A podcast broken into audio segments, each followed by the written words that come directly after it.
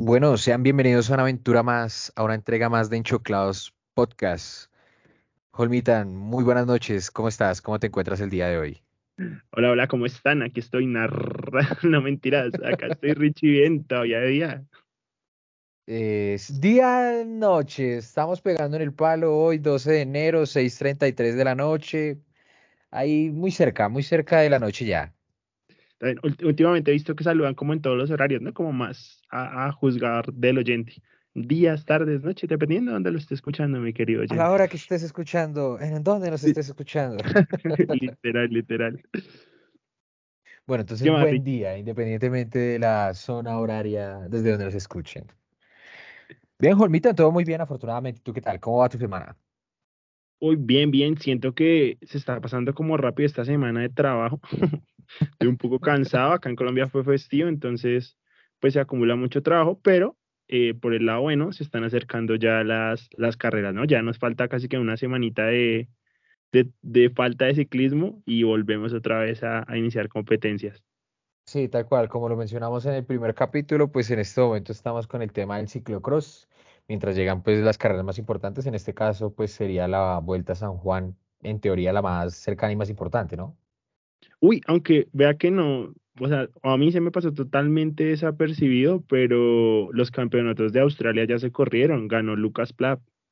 Y por la contrarreloj ganó Jay Vine, pero eso lo publicamos en el Twitter de, de Enchoclados. Estuvimos ahí pendientes, Juanmitán. Uy, uy, yo, yo fui el que me salté ahí, perdón. ¿Sí ven lo que pasa por no estar pendiente del Twitter de Enchoclados? Mira, mira, no, pero sí, ahí ganó mm, eh, Jay Vine. eh, una victoria más que sorprendente, sorprendente en el sentido de que es un corredor que hace tres años estaba compitiendo en plataformas digitales. Estamos hablando de Zwift, ese tipo de plataformas que se encuentran en redes, pero pues mira que después de eso dio un gran salto, pues básicamente el año pasado, si no hubiese sido por su caída, hubiese podido ganar la maglia de la alta montaña en Vuelta a España. Y pues en este momento acaba de ganar la contrarreloj de Australia, un recorrido, si no mal no recuerdo, son 37.4 kilómetros de contrarreloj eh, con corredores como bien tú lo mencionabas, estaba Lucas Plapp, habían entre otros corredores, eh, hay- el ex campeón de la contrarreloj es de Lineos, Sí, creo que sí, estaba Caleb Ewan también, eh, bueno, estaba, que Caleb esa modalidad se le da poco y nada. bueno, sí, es cierto, Por algo el año pasado lo pasó el gran Nairo Alexander Quintana Rojas en una magna contrarreloj. Pero, pero vea que se me hace chévere que se desencaje un poco porque ya la mayoría le están visualizando como un gran escalador y acá está entonces demostrando que tiene otras habilidades en, en diferentes terrenos. Total, pues digamos que lo es que es un relativamente un corredor nuevo, si recuerdas muy bien. Su primer año con el Bora fue algo complejo, teniendo en cuenta que hasta se le dificultaba tomar un video del, del carro vehículo acompañante. No, no, no, pero fue con el Alpecin, no con el Bora. ¿Que la caída? Sí. Ah, no, mentira, sí, tienes toda la razón. Sí, sí, tienes toda la razón. Es que bueno, del pues Alpecin lo tengo, lo tengo en memoria porque es que el tema ahí cómo fue. El que ganara un campeonato que hicieron de Swift, el premio era firmar un contrato de una, dos temporadas con el Alpecin pues para, para ser profesional. Era, es ahí como dio el, el saltico. Pero bueno, básicamente, pues aparte de lo del equipo, eh, mala mía, pero sí era por, pues no tenía totalmente el desarrollo de estar en pelotón profesional como tal, pues básicamente sí movía los bates y lo demostró en Vuelta a España y lo acaba de demostrar en, en los campeonatos nacionales de Australia. Oiga, sí, pero sí me, me hizo acordar de esa imagen, qué totazo que se dio cogiendo el bidón, qué susto. Esas son habilidades que a veces uno no, no prioriza y es bueno saberse quitar una prenda, saberse ubicar, saber llevar cosas. Es, tiene su ciencia, hasta, no, hay, no sé si ha visto por ahí un, un cortico de que hay uno que se cambia las zapatillas. Sí, sí, sí, si no estoy mal, era del, del Groupama francés de Ye. Sí, sí, sí, me parece, pero uf, o sea, o sea, esa gente hace malabares sobre la bicicleta.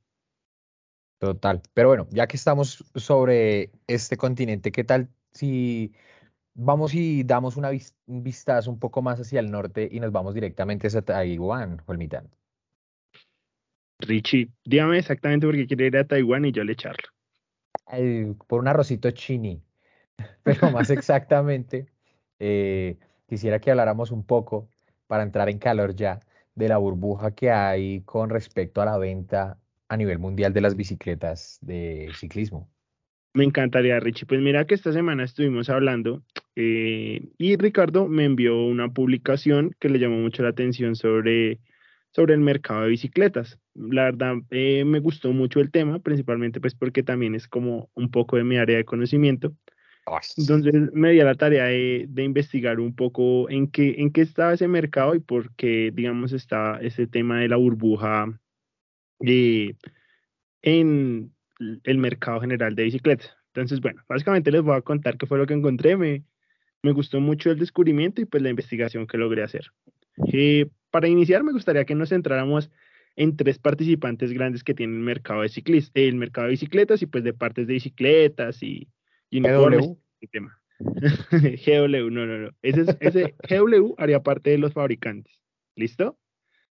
Después van los, eh, los, las tiendas, digamos así, que, que distribuyen la mercancía, que son todas las tiendas que, nosotros conocemos eh, de barrio, que vendrían siendo las pequeñas o ya grandes superficies, digamos como Bike House, o que otras se te vienen para la mente, las de Specialized. ¿sí? De pronto Strockman o algo así por el estilo. Strockman, por ejemplo, exacto, son tiendas grandes, hablando acá, digamos, a nivel Colombia, claramente pues, a nivel mundial deben haber tiendas muy grandes de distribución de, de bicicletas. Entonces ese sería el segundo, el segundo eh, participante. El primero son fabricantes, como le dice Richie, GW, Trek, Specialized, BMC. Y el último somos nosotros, los, los que compramos y pagamos por las bicicletas. ¿Qué sucedió?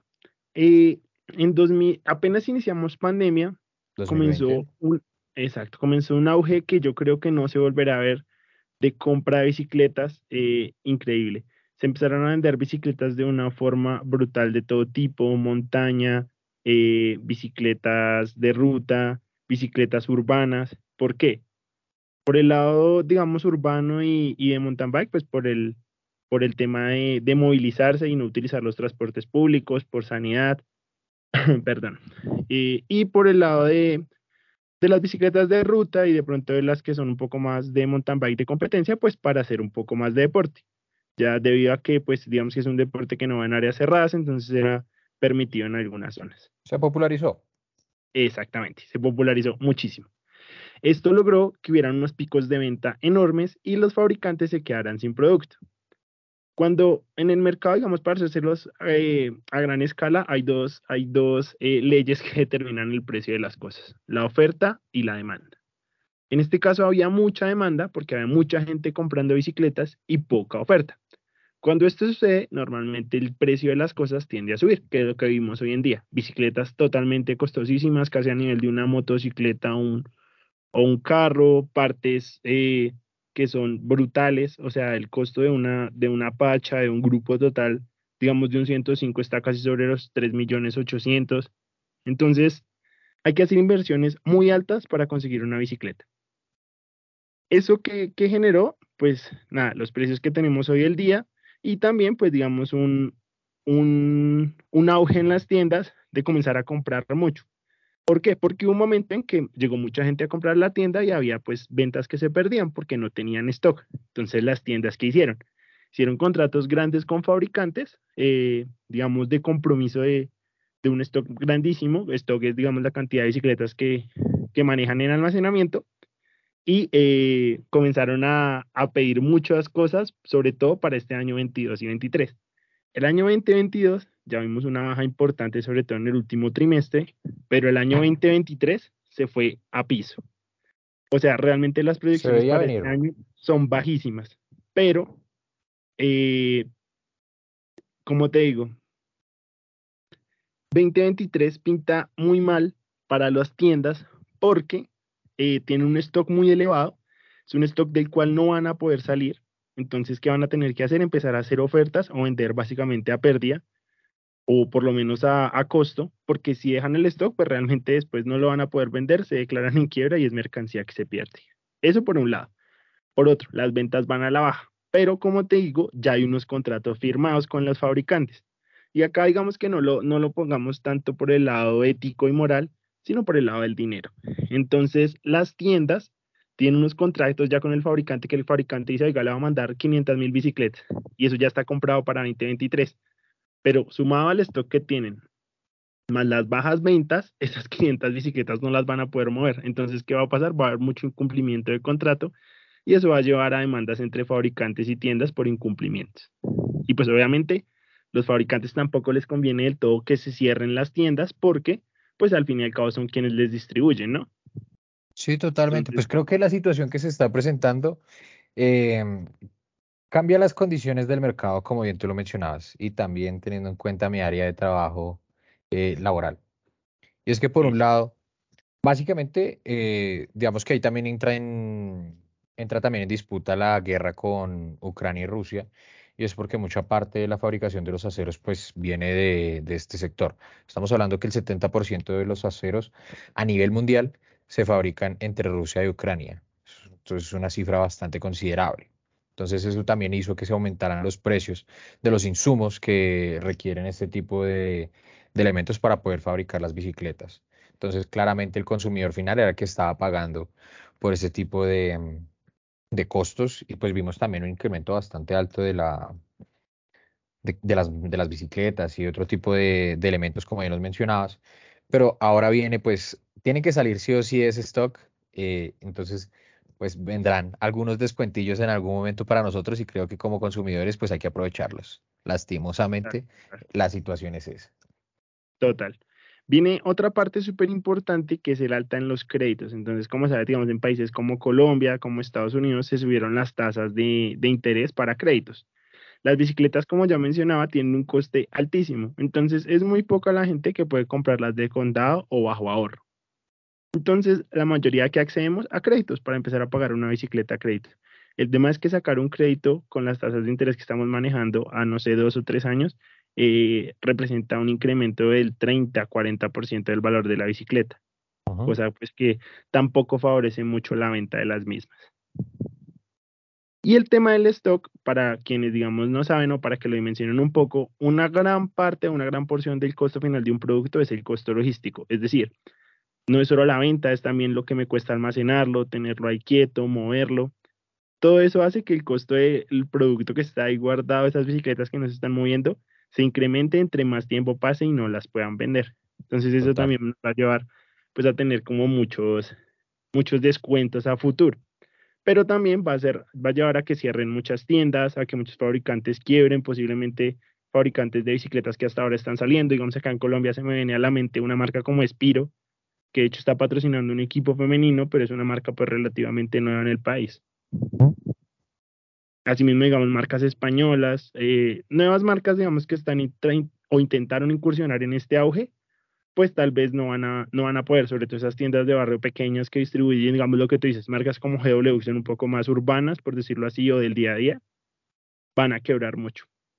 Igual, igual creo que también tú lo evidenciaste y pues yo realmente lo he evidenciado bastante teniendo que conseguir repuestos y es que así como ha habido una gran demanda de pues bicicletas, los repuestos han estado más básicamente escasos. Es la, la hora que todavía a nivel Latinoamérica todavía no llega la cantidad de repuestos que uno requiere, no solo para las bicicletas gama baja que podrían llegar a manejar algún grupo Tourney, eh, Claris, sino también pues de las bicicletas gama alta también ha estado pues una escasez en, en todo este tema. Entonces, pues posiblemente lo que va a llegar a suceder y se verá, que también era uno de los documentos que leía, es que como estas bicicletas vienen armadas, pues van a empezar a tener que desarmarlas porque pues se compraron ya muchos vehículos y los vehículos están. Esos vehículos necesitan repuestos y los repuestos no están. De algún lado tiene que haberse un movimiento financiero para este tipo de empresas, como bien lo mencionabas, un Bike House, em, entre otras entonces, básicamente, pues tendrán que cambiar un poco su modelo de negocio para poder llegar a, a, sobrevivir este tipo de adversidad que sí o sí se va, a ver, se, va se va a ver esa burbuja en el proceso de este año. Ya como tú bien lo mencionabas, pues Gian ya empezó a hablar con sus fabricantes para ampliar los plazos de pago. Así que bueno, pues básicamente si ya inició Gian, que es el fabricante más grande a nivel mundial de bicicletas, pues posteriormente lo tendrán que hacer los demás, porque todos tomaron el mismo rumbo de fabricar una cantidad exorbitante de bicicletas sin llegar a contemplar que en algún momento pues todo el mundo iba a dejar de comprar y el mercado iba a diversificarse de una manera diferencial. Exacto, y es que ahí vienen tres partes. Ya digamos sacamos al fabricante, ya sacamos a las tiendas y ahí ya estamos incursionando en los compradores. Sin embargo, en esa relación tienda-comprador hay tres factores que son supremamente importantes que van a ser una contra para, eh, digamos, para la movilización de bicicletas nuevas. La primera es un tema en el que incursionó el ciclismo para mí equivocadamente, que es un tema muy de celulares o digamos de tecnología un poco más perecedera que no debería aplicar para ciclas, para bicicletas, y es el tema de los modelos. Entonces, ¿qué empezó a hacer el mercadeo de las bicicletas? Decir, oiga, esto es modelo 2023, entonces ya la 2022 es vieja y yo ya no quiero una 2021 porque eso ya es bicicleta vieja. Y se están quedando guardadas bicicletas de modelos anteriores, que no debería ser así porque una bicicleta 2021 es perfectamente digamos, eh, competitiva, buena, de buenos materiales, o sea, no, no hay cambios, pero a nivel de ventas sí se comenzó a meter esa mentalidad que, como digo yo, aplica más para, digamos, mercados como el de telefonía, que los celulares son un poco más perecederos y pues es normal que una persona lo cambie año a año, año a año. Las bicicletas no, pero sí se metió ese concepto en la gente, entonces eso es algo que las tiendas tienen que borrar para que una persona no tenga, eh, como te digo yo, el sinsabor de comprar una bicicleta modelo 2021 y sentir que se compra algo viejo. Pero mira que, bueno, yo como, como ya lo mencionabas, pues por el ámbito laboral que manejo, eh, he visto que ese tipo de situación le pasa muchísimo a Bike House y posteriormente tienen que vender esas bicicletas del año anterior en el siguiente año las venden con descuentos, porque como bien tú lo mencionas, pues es algo que no les, posteriormente les sale más costoso sacar esas bicicletas del país para poder traer modelos nuevos y pues tienen que salir sí o sí porque tú no puedes comprar pan para vender pan. Exacto, pero al parecer sí les va a tocar comprar pan para vender pan porque es más costoso tenerlas. Pues bueno, como bien lo mencionaba, será un momento en donde podemos llegar a aprovechar un poco los compradores, pues en dado caso miraremos si de pronto se puede cambiar el vehículo por un modelo 2023 o algo similar, de pronto te vea este año carbonizado, Jormitán.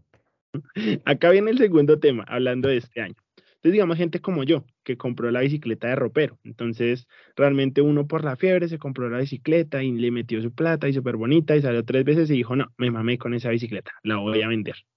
Y acá viene el segundo problema grave que tiene la industria del ciclismo actual y es la venta de productos usados. El mercado de bicicletas usadas está saturado también y se están eh, pues vendiendo bicicletas a muy bajo precio, en su mayoría.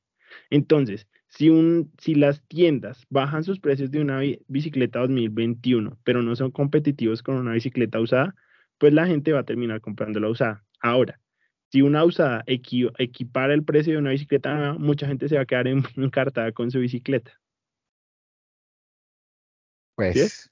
Ese mercado está supremamente saturado y eso, digamos, que va a impedir que los precios de, de las bicicletas nuevas sean competitivos a menos de que los bajen mucho. Igualmente, sí, total, total. Igualmente como se ha visto también afectado el valor de la moneda, eh, no solo en Colombia, sino a nivel Latinoamérica, pues creo que las condiciones comerciales cambiarán bastante. Pero bueno, pues como yo lo mencionaba, realmente me quedo solo con la tesis de que es un momento para los consumidores que podrán llegar a aprovecharlo.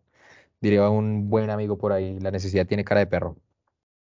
tiene bastante cara de perro. Va a ser, va a ser muy duro para, para la mayoría de tiendas de venta de bicicletas sin embargo, bueno, eh, hay un tercer participante que realmente los, los está noqueando y es, eh, como les digo yo, las tiendas tienen una participación de distribución realmente de las fábricas. Y marcas como, eh, creo que es Canyon, si no estoy mal, Richie, la que no tiene tiendas, sino así distribución. de manera virtual. Exacto. Y el tema de la venta virtual se está haciendo muy no solamente con las bicicletas, sino con los repuestos. De hecho, tú me mentirás, Richie, pero el último, último plato que compraste para, para montar, eh, lo compraste vía internet. Sí, correcto. En Bike House, por ejemplo, yo compré mi casco vía internet. Hay una página acá haciendo publicidad eh, que se llama DSC Bikes. Eh, también vende repuestos en internet. Prodalca, por ejemplo, hablando de algunas marcas, entonces la venta en Internet se está haciendo cada vez mayor y de hecho empresas como Falabella le están apostando a eso. Eso va a generar que las tiendas como intermediario pues pasen, digamos, a desaparecer un poco en gran masa. Esos son los tres grandes problemas que veo yo para las tiendas. Mm, bueno, pues no sé, hay como, hay creo que entra en debate varias situaciones, y es que hay consumidores, hay, creo que hay productos en específico que sí están muy, muy bien diseñados para la venta de manera virtual. Como bien lo mencionabas, repuestos, accesorios, pero cuando tú quieres un vehículo, y no me mentirás, cuando te acompaña a comprar tu bicicleta, eh, más que verla por internet, quería sentirla, apreciarla, eh, verla físicamente para poder llegar a, a hacer una toma de decisión. Y pues básicamente tú también cuando revisas algo en internet es como que, bueno, esta bicicleta me gusta, pero quiero ir a verla de manera presencial. Entonces diría que por eso el mercado como tal, digamos, por ejemplo, un vehículo. Tú ves páginas de vehículos por doquier, pero a fin de cuentas eh, la venta final siempre se realizará de manera presencial para poder llegar a tomar la decisión. Entonces creo que este medio básicamente se fortalecerá, es como un apoyo la parte de accesorios sí creo que pues está en auge, porque tú a fin de cuentas sabes qué talla de casco necesitas y si te gusta y lo encuentras en descuento y no tienes que movilizarte y te dan un compromiso de venta bastante eficiente que te lo pueden entregar entre 24 o 48 horas, pues tomas la decisión, pones tu tarjetazo y lo compras. Sí, bueno, no, no, lo, no lo había visto desde ese punto, pero creo que, es un muy buen análisis el que haces desde, ese, desde ese inconveniente. Comercial, mi amiguillo. Digamos, cogiendo desde ahí eh, la, como se dice, la estela para ir a rueda. Eh, hay otras dos oportunidades que, digamos, para no pintar todo el panorama negro, hay dos oportunidades que veo, me parecen chéveres. Una es un mercado que se está abriendo paso, que le está haciendo competencia a las scooters y son los e-bikes. Entonces, las e-bikes están eh, abriendo mucho mercado y es algo nuevo que es una opción diferente de movilidad para las personas que tienen un alto costo.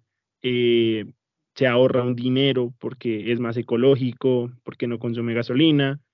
Eh, desarrollo tecnológico ha tenido bastante, son de movilidad rápida.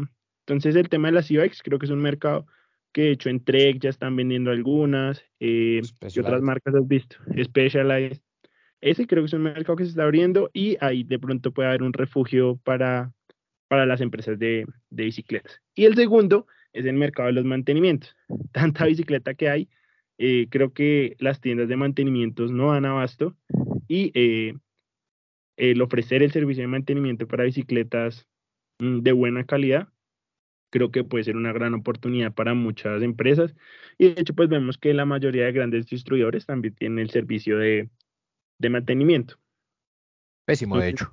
Esas dos oportunidades se me hicieron bastante buenas. También plataformas como Adi, por ejemplo, no sé si la conoces, que permiten sacar cosas a tres cuotas sin interés. Entonces, ese tipo de créditos también facilitan el consumo de, de estas tiendas y finalmente, digamos, en el análisis de mercado que pude ver y dentro de todo lo que escuché, el mercado siempre fluctúa, ¿no? No es estático, o sea, no es que toda la vida vamos a estar bien o toda la vida vamos a estar mal.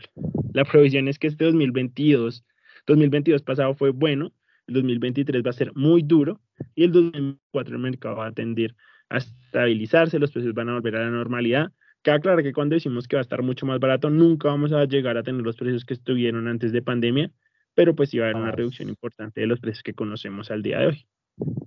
Bueno, pues muy chévere que traigas a colación esto al panel el día de hoy con respecto pues al tema de bicicletas que va a ser no solo a nivel Colombia, sino realmente a nivel mundial. Nada, gracias Richie, la verdad, me, me, gustó mucho el tema cuando me lo pusiste, eh, digamos que en, en, los chats que tenemos, en las conversaciones que hacemos, y pues por eso lo quise traer acá a compartirlo con nuestros oyentes. Excelente, Jolmita, muchísimas gracias por tu trabajo y tu buen desempeño. Y bueno, hablando de trabajo, ¿hay alguien que ha encontrado trabajo, Jol? Esa parte ya no me gustó. Salió de Compu Trabajo nuestro queridísimo amigo ilustre Miguel Ángel, el Superman López. Debo decir que me duele, me quema, me arde. a ver, yo la, en el, los que escucharon el capítulo pasado, los que quieran pueden ir, digamos, a, oírlo. Pueden dar pausa en este preciso instante, ir a escuchar el capítulo anterior y volver. Exacto. En el que van a encontrar que yo soy muy pesimista con respecto a López esta temporada. Había dicho que incluso eh, llegaba al retiro porque no lo veía corriendo en otro equipo fuera del World Tour. Se me hace que tiene mucha calidad para salir de, del World Tour, pero también era consciente que era muy difícil, por no decir que imposible, que lo contrataran. Entonces, nada, Ricardo sí fue un poco más optimista, pero... yo no soy optimista, yo soy objetivo. Okay, a mí como corredor, Miguel Ángel, no, la verdad no me gusta, no me simpatiza. Ahora bien, puedo resaltar también como fanático del ciclismo las buenas virtudes y destrezas que tiene este gran corredor. Y es que básicamente es un corredor de hambre de títulos y perseverante. No se deja bajonear por ningún tipo de adversidad. Entonces, verlo retirarse a sus 28 años con el carácter que tiene López me parecía ilógico. Creo que tomó la decisión más sensata. Creo que el contrato que tiene igualmente es eh, acorde a las expectativas que él tiene con respecto a lo que pueda hacer en el Team Medellín. Así que bueno, o sea, realmente jamás lo vi en el retiro teniendo en cuenta, como bien lo menciono, es el carácter que tiene y la perseverancia que tiene como corredor. Aparte de eso que estamos hablando que fue el último corredor que le pudo ganar en una misma carrera a Tadej Pogachar, a Roglic y al mismo, ah no mentiras, no estaba ahí, pero pues estamos hablando de la etapa reina del Tour 2020. O sea, no estamos hablando de un corredor menor.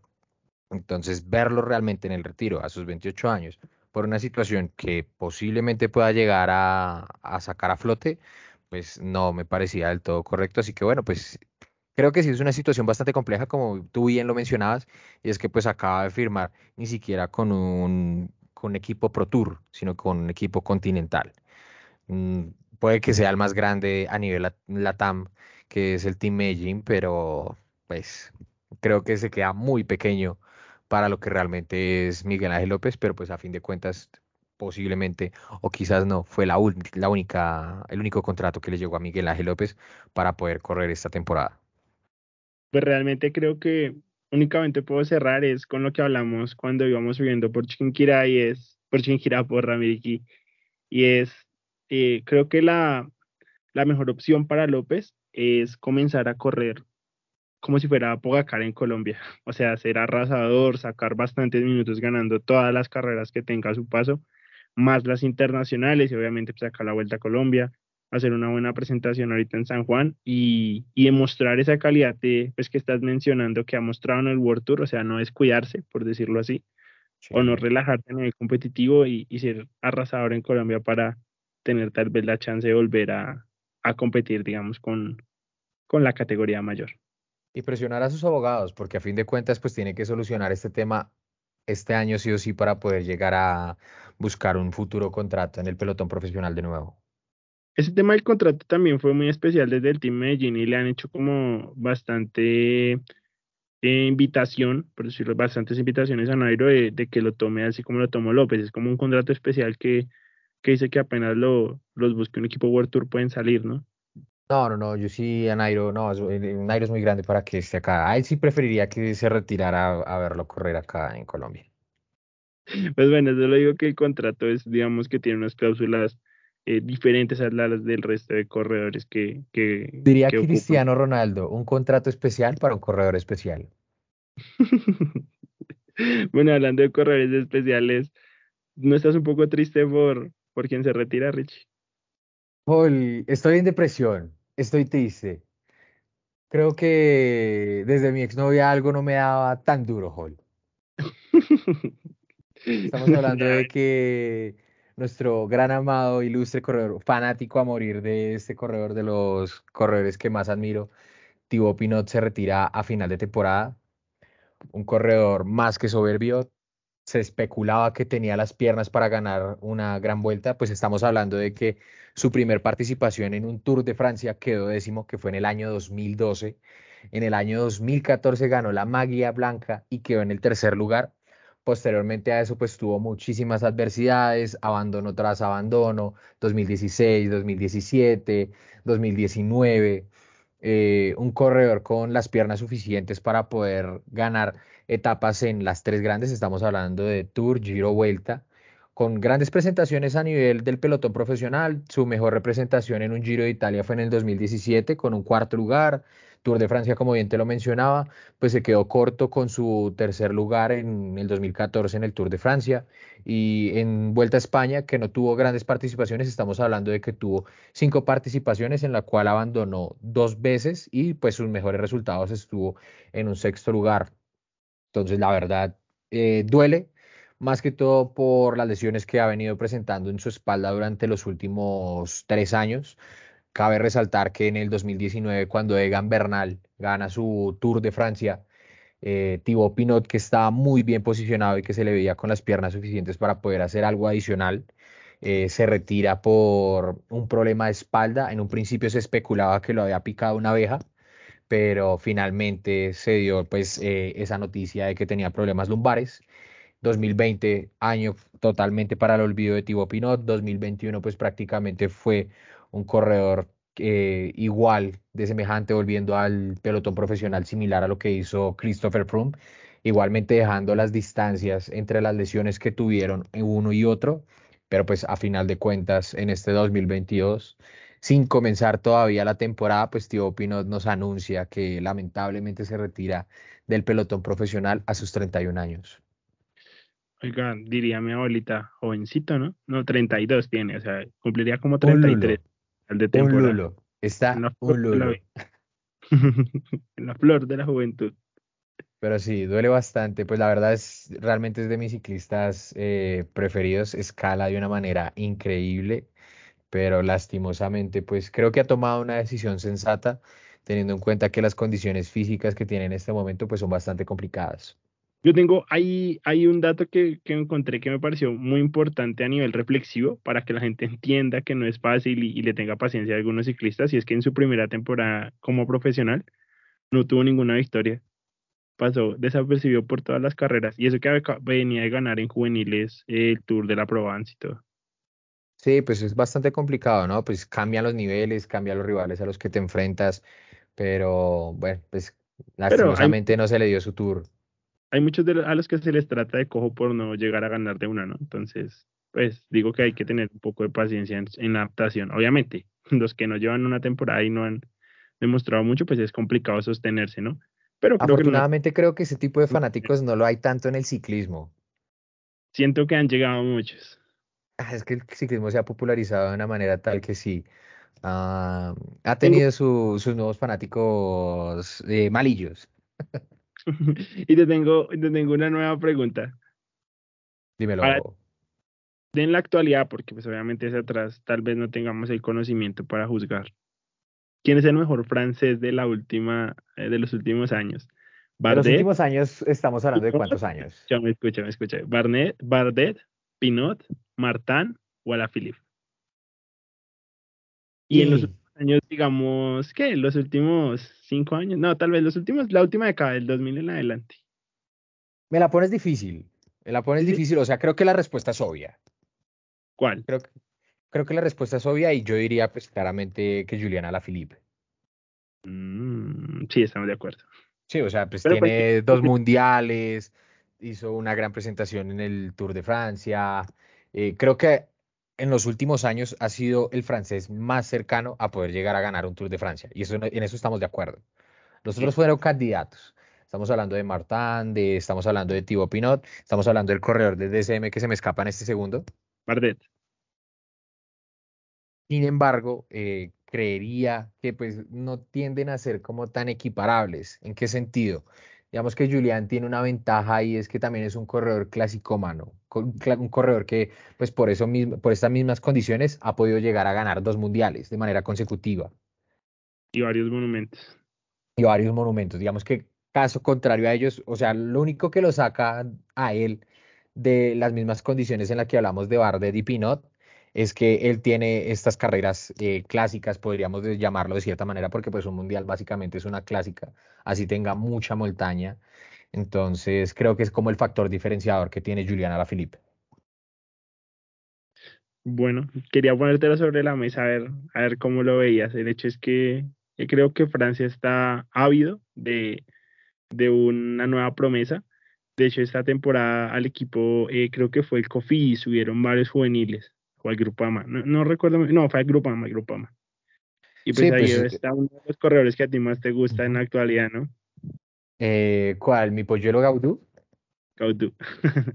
Gaudú. Pues yo también espero grandes cosas de Gaudú. Creo que tiene un gran mentor como lo es Thibaut Pinot, pero bueno, sí, básicamente lo que tú bien mencionas, eh, tiene la misma necesidad que tenía eh, Bélgica con un corredor de grandes vueltas. Aún lo están buscando, pues hace años que no gana un corredor francés la carrera más importante a nivel mundial, que pues es el Tour de Francia. Pues bueno, esperar a ver cómo se dan. Igual esperemos que sea un, un buen último año. Creo que está joven, entonces pues puede que encuentre nuevamente un pico de forma importante. Tal vez no para ganar, pero pues sí para dar exhibiciones importantes, ya un poco más relajado y sin, sin el peso en los hombros de tener que cumplir con unos, con unos objetivos de temporada para conseguir contrato la próxima. Total.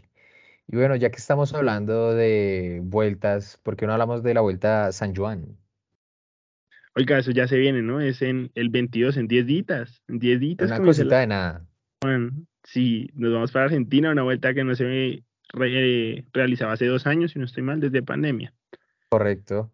Entonces, nada, se viene una vuelta muy interesante. Eh, digamos que no es muy para, para escaladores, de hecho no es nada para escaladores a mi modo solo tiene una etapa eh, con alta montaña, entre comillas, que es, pues, digamos, la etapa reina, que sube el Alto del Colorado, que es un puerto de 18.8 kilómetros al 4.4%, que diría Sabato humillantemente, es un falso llano.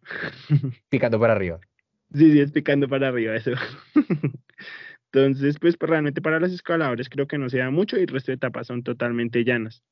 Pero van a ir corredores rápidos, a ver, van a estar corredores como Iquita, López, Jacobsen, Bennett, Gana, Gaviria, Egan, Sevilla, Viviani y pues claramente Remco, que, que es como la estrella y para mí quien va a ganar esa, esa carrera. Y el duelo, digamos que a mi modo de ver, ¿no?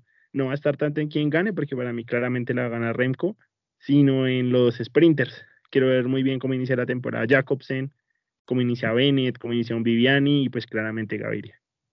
Sí, totalmente de acuerdo. Para hacerte un recuento, la última clasificación general, eh, que fue en el 2020, pues Remco fue el ganador de esta carrera. El segundo, dirías tú, así como Gaudú es para mí, Filippo Gana es para ti, fue el segundo que quedó en el podio.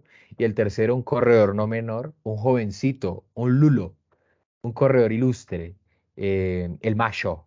Oscar Sevilla quedó en el tercer lugar. Entonces, tal, tal cual como lo mencionas, es una carrera que realmente no tiene altísima montaña como lo encontramos en otras carreras de siete días. Pero de igual forma, como bien lo mencionas, pues deja entrelazar cierto tipo de situaciones.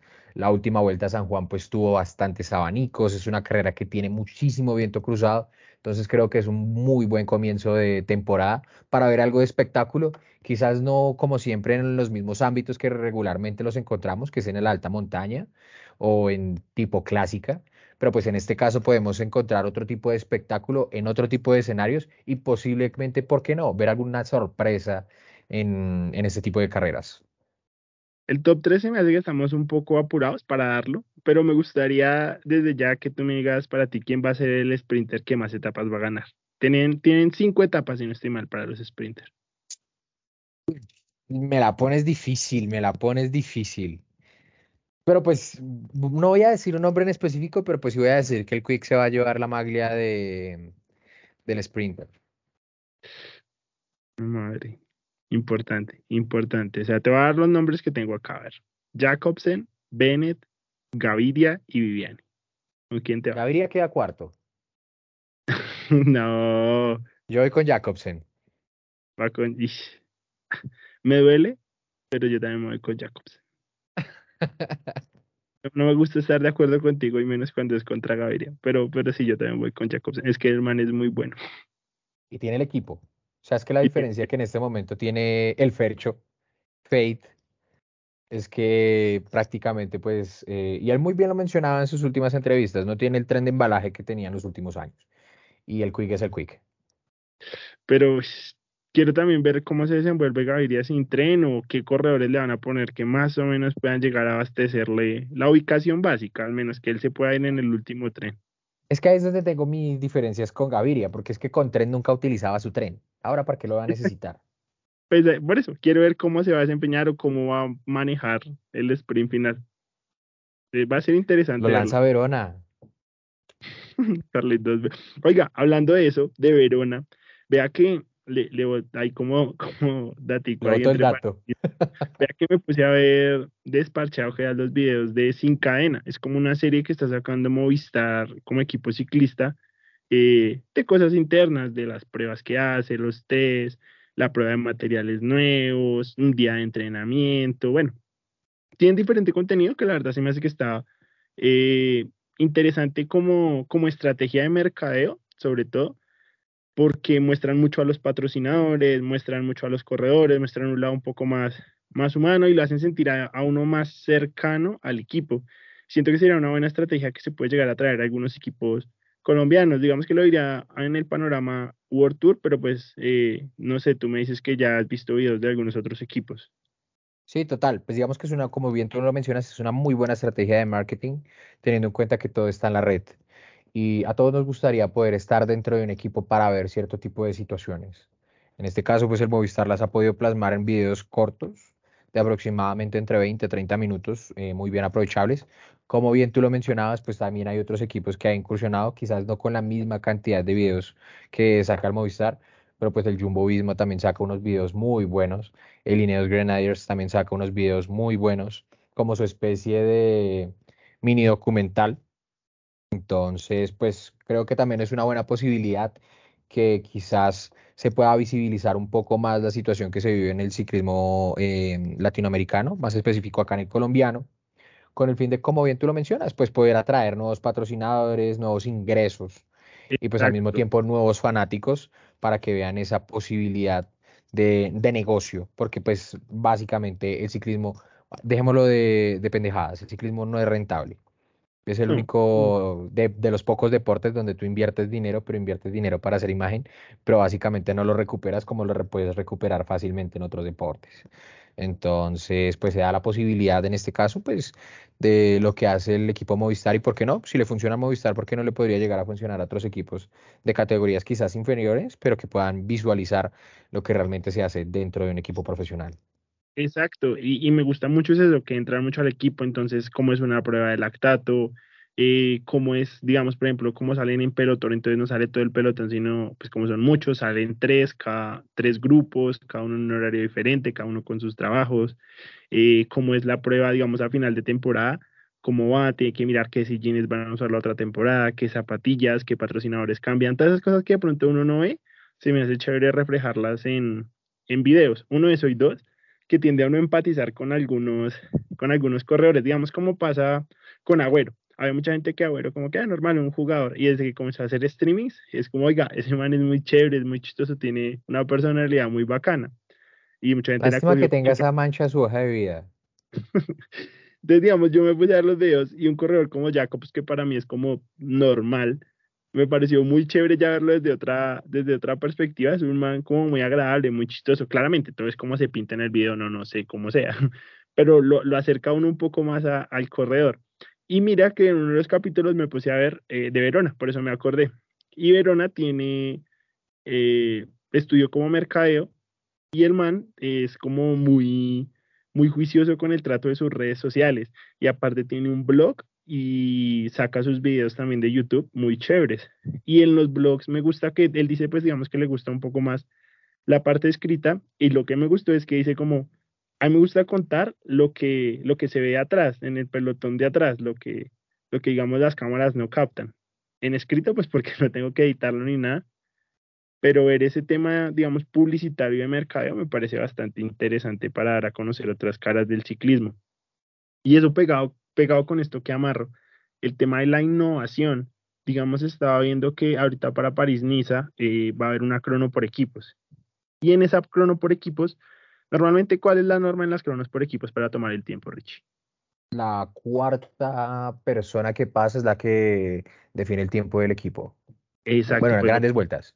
Lo que se va a hacer en París-Niza es que la primera persona que pase va a ser quien determine el, el tiempo del equipo. Tal vez sea un cambio pequeñito, tal vez sea una prueba pequeñita, pero creo que incentivar más esos cambios y ver qué tal funcionan es importante para, para el ciclismo. Incluso escuché que si funciona bien en París-Niza, el formato lo pueden estar llevando para la etapa por equipos de la Vuelta a España. Entonces, todas esas innovaciones, formas de visualizar el ciclismo, las redes sociales, los cambios en las etapas, creo que es importante para seguir evolucionando como deporte y no perder, digamos, esa, esa atracción que se genera. Total, totalmente de acuerdo. Pues digamos que así como dato curioso, un paréntesis de un minuto pequeño, no sé si viste que se está jugando unos eh, partidos de fútbol, más que todo en España, dirigidos por algunos exfutbolistas y pues gente... Mm, dime. La Kings League se llama. Correcto. Pues básicamente la fecha que se jugó el domingo pasado eh, en España tuvo más visualizaciones que la Liga de Fútbol Español como tal. Estamos hablando que ellos tuvieron una media de más o menos 5 mil personas más con respecto a lo que tuvo la media de partidos en visualización por eh, pues cadenas y pues fútbol profesional. Estamos hablando de la Liga Española, que es algo menor. Dato muy importante. Sí, esa innovación, como bien tú lo mencionas, haciendo otro tipo de cosas, pues puede ser una, un punto diferenciador para poder atraer nuevo público que claramente no se van a aguantar una etapa como por ejemplo puede ser la etapa 7 de la Vuelta a España. Pues es una etapa totalmente llana, en donde claramente tú y yo la veremos completa de comienzo a fin, pero de esos nuevos fanáticos que se están buscando, claramente no se van a ver 188 eh, kilómetros de espectáculo cuando realmente nos está dando espectáculo. Correcto. Aunque mira que ahí también, ahí entran las controversias, ¿no? Y eso es lo chévere de, de este tipo de podcast. Mira que hay una etapa que se le ha dado como mucho bombo, que es una etapa que tiene varios puertos cortos. Eh, la etapa 20. Exacto. Tiene 1, 2, 3, 4, 5, 6, 7, 8, 9, 10 puertos de tercera categoría. Esa etapa es muy innovadora, muy chévere. Entonces, por ahí, bien, porque, porque cambia un poco el formato y se vuelve más una clásica, exacto. Pero hay una etapa previa a esa, que se ha dicho que es una de las etapas reinas, que tiene tres picos encadenados. Es una etapa de solo 130 kilómetros. La del Anguilú, 122.6. Y creo que sí es esa. Pero si no la estoy viendo en este momento. Los primeros, los primeros 30 kilómetros son bajando. O sea que realmente es una etapa, obviamente, en, la bajada de desgaste. Ah, no, entonces no es la, misma que estaba viendo.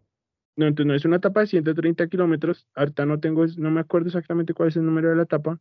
Y los primeros 30, literal, son bajando. Entonces se convierte en una etapa de 100 kilómetros que no sea un nivel World Tour se me hace muy poco.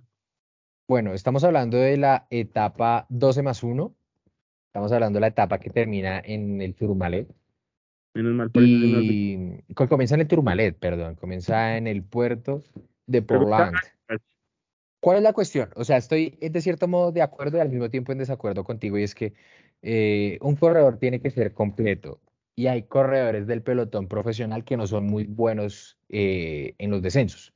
Ya te podría decir que si en este momento, en esta carrera, Enric Mas tiene el liderato, podría llegar a perderlo en los primeros 30 kilómetros de carrera. Porque es un corredor que de cierto modo no desciende con las mismas destrezas que desciende un Vingegaard, Pogacar, eh, Renko Benekul, Primoz Roglic, eh, el mismísimo Egan Bernal. Entonces, como bien tú lo mencionabas, hay, hay muchas diferencias eh, de opiniones pero yo creería que este tipo de, carreras pues condicionan un poco la carrera. Caso contrario. ¿No se te hace un poco corto? Dime. ¿A nivel de fondo no se te hace un poco corto? No, porque se me hace una carrera bastante explosiva. ¿Sabes qué sí diría yo? O sea, personalmente, para mí la etapa 17 no me gusta para nada. Entonces la gente diría, ¿por qué si es la etapa reina? Estamos hablando de la etapa que termina en el Anguilí uno de los puertos míticos del Tour de France, de la Vuelta a España, perdón. ¿A qué voy con que no me gusta esta, este tipo de etapas? Y es porque las tres etapas anteriores, si hay alta montaña, como lo va a haber, no van a hacerse nada. Todos van a estar diciendo como hay que guardar, hay que guardar y hay que guardar para poder llegar a esta etapa. Entonces, es decir, que la etapa 16 que termina eh, con final en alto, que la etapa 15 que tiene media montaña y la etapa 14 que tiene alta montaña, posiblemente se las van a pasar por el tintero para poder llegar a la etapa 17. Bueno, es, es un buen análisis. Lo que pasa es que es un análisis de, de ciclismo ahora, ¿no? El que estamos viendo. Entonces se me hace muy válido. Y es un análisis estando sentados acá en el sofá, porque pues a fin de cuentas la carrera se corre a unos bateajes bastante altos. Sí, sí. Sí, los récords de velocidad que se están imponiendo son brutales, pero, pero sí, Hay algo que sí debo resaltar, y es que la primera etapa es la modalidad favorita de ambos y es una etapa de contrarreloj por equipos. Estamos hablando que se va a correr en Barcelona, una etapa de contrarreloj para mí muy corta. Son solo 14.6 kilómetros. Me hubiese gustado que quizás llegara a rozar al menos mínimo los 30. Por pero, lo que equipo. Pero igual, los mundiales, por ejemplo, los de Richmond, donde se, se hizo eh, carrera de contrarreloj, fueron más o menos 36 kilómetros, sin este mal, no me acuerdo muy bien porque fueron los mundiales en el 2016, pero pues un tipo de modalidad algo bonita para empezar y, empezar a decantar de cierta manera las grandes escuadras en un comienzo de carrera. Entonces creo que se quedan algo limitados con 14.6. Pero mira que siento que esa, esa crono por equipos es bastante proteccionista para, para la mayoría de equipos, porque uno, por lo corta, entonces no se van a marcar muchas diferencias, y dos, por el, el trazado, el recorrido es realmente urbano, es por las calles de Barcelona. Y hemos visto, digamos, cómo pasó con Mateo, ah, Mateo, no me acuerdo ahorita, Cataño creo que es, uno que ganó la crono del, del Giro de Italia el año pasado. Son cronos que realmente no dan para potencia, como digamos, como maneja un Pipo Gana, un Van un Roglic, sino son más técnicas, como decir, muy de ciudad, entonces no permiten tanto explotar las capacidades físicas de un corredor, sino más las capacidades técnicas, cosa que pues no deja que se generen tantas diferencias, porque es un circuito, repito, muy urbano. Sí, total, digamos que por eso te dejaba como entrelazar esa situación, porque yo hubiese colocado, por ejemplo, la contrarreloj individual con ese mismo recorrido, y por ejemplo en la etapa 10, que se va a correr una, eh, donde sí realmente se va a hacer la contrarreloj individual, en Valladolid de 25 kilómetros, ahí sí hubiese colocado la contrarreloj por equipos. Uy, tal cual, tal cual, ahí estamos, en eso estamos de acuerdo. Oiga, estamos amables hoy. hoy te estoy tratando con cariño, Joel. Sí, sí, sí, debo admitir, debo admitir que estás amable. Pero bueno, básicamente ya se decantó todo el calendario pues de la Vuelta a España. A mi modo de ver, un muy, muy, muy buen recorrido me gusta bastante, no tiene tanta etapa llana que pues básicamente como bien lo mencionábamos anteriormente pues tiende a desenganchar un poco a estos nuevos espectadores, tiene etapas muy interesantes como lo es la etapa 20, esa etapa mm, con varios puertos eh, alineados y pues básicamente son también 208 kilómetros que pues es una distancia bastante considerable y que igualmente no descuida ni a unos ni los otros. Creo que están la cantidad necesaria de etapas llanas, de etapas de media montaña, alta montaña y pues de contrarreloj para poder llegar a visualizar un poco algo más diferencial. Bueno, etapas llanas sí no estoy tan de acuerdo porque son solo cuatro, no creo que muchos sprinters vayan, la verdad. Pero lo que sí va a estar plagado de figuras. Yo creo que casi todos los corredores eh, grandes van a estar en la Vuelta a España. Pues normalmente sucede que los que no hicieron muy bien la, la vuelta, el Tour de France, van a salvar los muebles a Vuelta a España. Vivo ejemplo, Primoz Roglic por tricampeonato consecutivo, ¿no? Pues yo escuché que Pogacar este año como que se iba fijo, va a estar pues Egan, va a estar Roglic, va a estar Remco, va a estar Hindley, va a estar Carapaz, o sea... Vamos a ver, porque igual es que, es que siempre se tienden a decantar otro tipo de situaciones. Por ejemplo, Pogacar había anunciado que iba el año pasado y no fue. Sí, no, no, no. Roglic, pues iba a ir, pero pues por circunstancias adversas, pues ya sabemos que no pudo asistir a esta magna presentación. Para andarse dando picos con el piso. Ey, ey, ey, ey, cuidado con lo que dices del gran Primoz Roglic. Por ahí tuvo, tuvo un hijo, ¿no? Tuvo un hijo. Ya levantó su primer trofeo. Lindo. Muy bien hecho le quedó el niño. Ah, se, me hizo parecido a ti cuando se afeitó. Ah, bello. Ambos somos guapos. Salvo ego, sí. Pero bueno, pues ya veremos cómo se presenta en su momento también el Giro de Italia y el, creo que el Tour de Francia sí ya ha presentado recorrido, ¿no? Sí, sí, pero bueno, vamos paso a pasito. Primero, primero, vamos a ir a ver San Juan y después vemos el resto. Total, totalmente de acuerdo. Entonces, Holmita, no sé si tengas algo más por agregar el día de hoy. Claro que sí, Richie. Quiero despedirme. Entonces, Holmillan, como diríamos siempre, hazlo tu show. Bueno, muchachos, un capítulo más, una noche más. Chicos, chicas, sigan enchoclados.